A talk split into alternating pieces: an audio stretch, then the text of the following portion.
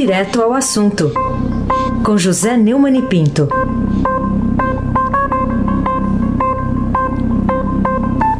Oi, Neumani, bom dia. Bom dia, Raíssa Abac, Carolina Ercolim. Fala, Neumani. Bárbara Guerra.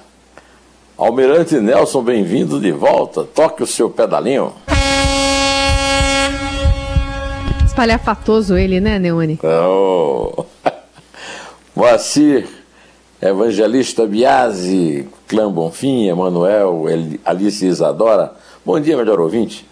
Ouvinte da Rádio Eldorado 107,3 FM.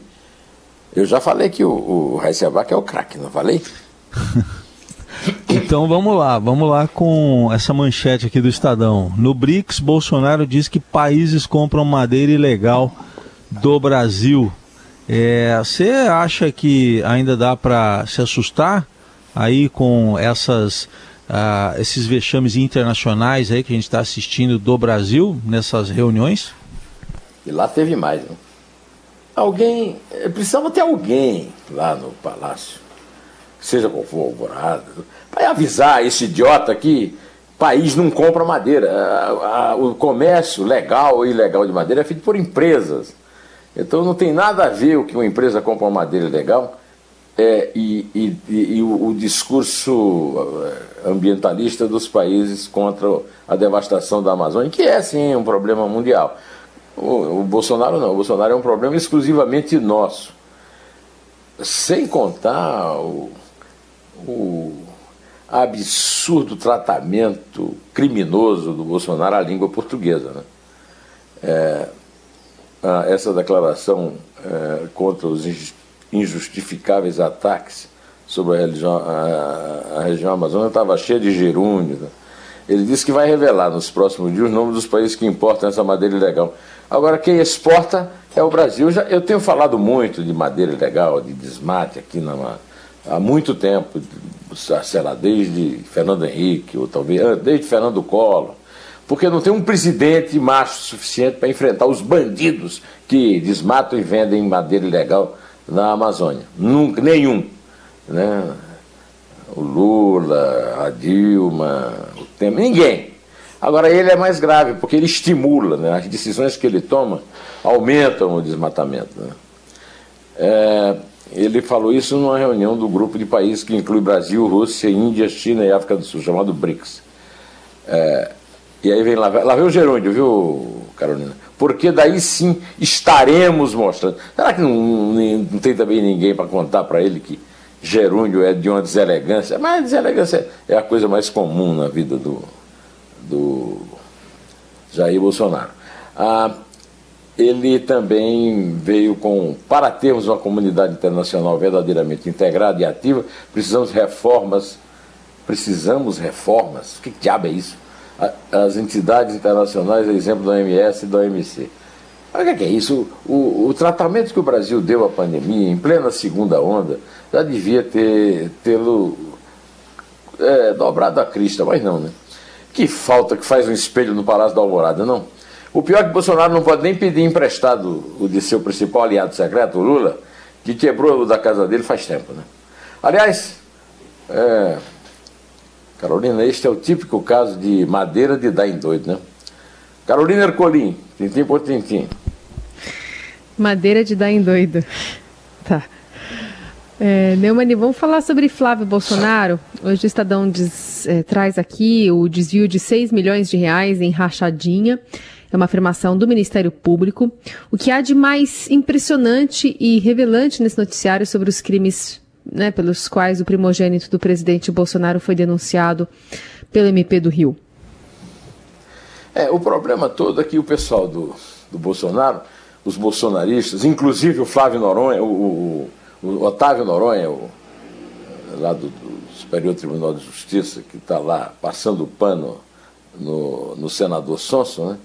fica falando, ah, a corrupção é do PT, o presidente do, do Assembleia do PT, o André Siciliano, foram milhões e tal. Bom, agora vem aí a notícia do Ministério Público, que está numa reportagem espetacular de Pepita, Raíssa, Paulo Roberto e do próprio é, do próprio grande nosso querido Fausto Macedo no seu excepcional é, perfil lá no, no, portal do Estadão, contando que ele, o Flávio Bolsonaro desviou mais de 6 milhões de reais em dinheiro público pela extorsão.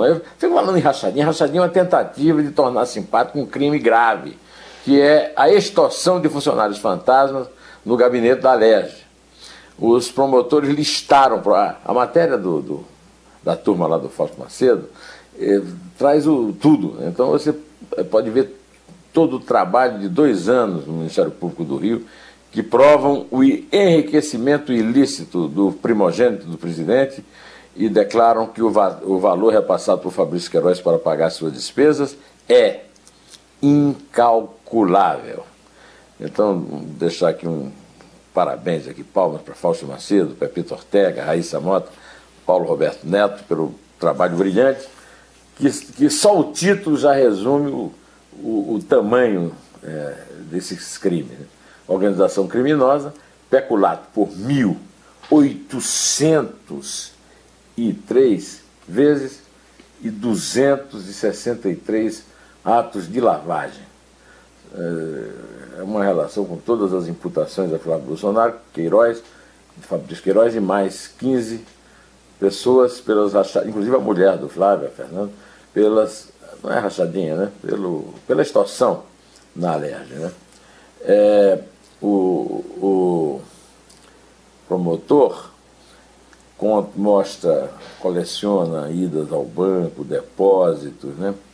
É, e a participação dos denunciados foi dividida em três núcleos na acusação: político, operacional e executivo. O primeiro tem como figura única o senador Sonso, no 01, suposto líder da organização criminosa, com poderes para nomear e manter pessoas em cargo de comissão em troca de repasse de parte dos salários dos mesmos. Ou seja, o senador é sonso e a denúncia o equipara a qualquer rato de petroleiro. Agora, tem a vantagem também, como os ratos do petroleiro tem lá no, no Supremo, Gilmar, o, o Lewandowski, tal, temos o João Otávio Noronha no Superior Tribunal de Justiça para evitar que a lei seja cumprida é, porque o cara é, é filho do presidente. Raíssa Abac, o craque.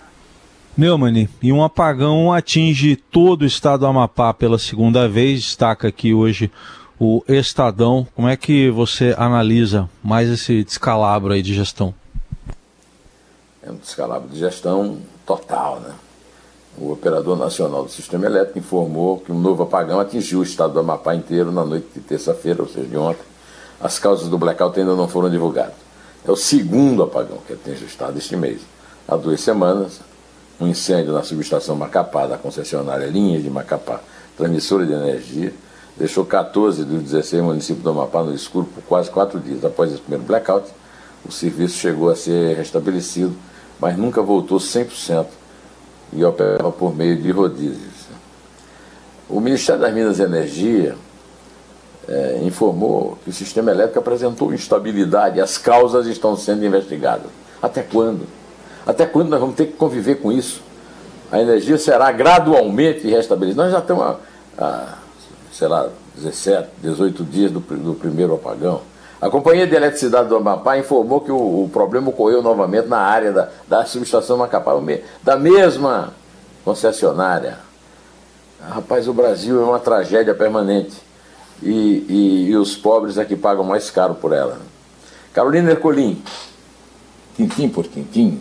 Brasil registra uma média agora móvel de mortes de 557, né? Já passamos de 166 mil no total. Você se surpreende com essa perspectiva cada vez mais real de uma, se não uma segunda onda, né? O repique de uma primeira que mal acabou? Estamos eh, quase no verão, estamos vivendo dias com muita chuva, mas com bastante calor. É, um, é uma chuva, depois quando a chuva para, vem aquele abafado e tal. E o Brasil está aí com esses números, né? voltando a 557 mortos por dia.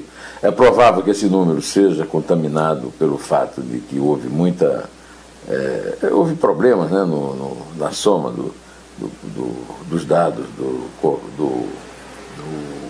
consórcio é, do Estadão, Globo, Folha, é, e vamos esperar mais um ou dois dias para ver eh, se continuamos enfiando o pé na tragédia. Né? A tragédia ocorre por falta de coordenação total também. 557, são sei lá o que, quatro, cinco Boeings caindo todo dia, né, Carolina? E é, a, a coisa está a exigir um mínimo de responsabilidade que não tem, porque o, o Bolsonaro vai para a reunião dos BRICS para reclamar da OMS. O, o cara faz, ao lado do Trump, a pior gestão de Covid da história da humanidade e aí vai reclamar da OMS, da China. É, só falta é, ir se queixar o Bey de Tunis. Né? Mas nós temos aqui, hoje, um panorama lamentável. Né? Esse panorama é composto pelo, pela fala do Bolsonaro no BRICS, pelo, pela decisão do João Otávio Noronha favorecendo o Flávio Bolsonaro, pela, pelo apagão do Amapá e, e pela volta eventual né, do, da Covid. E isso aí nós temos aqui uma assinatura né, do autor, de, do participante dessas tragédias, que ele define muito bem, e o Almirante Nelson vai, vai nos mostrar o que ele diz. Toca aí, Almirante. É o Brasil, né? E a risadinha do fim, né? É demais. Né? Bom, Carolina, se é o Brasil e nós não temos jeito, é o Brasil. Né? Vamos contar? Vamos. É três. É dois. É um. Em pé.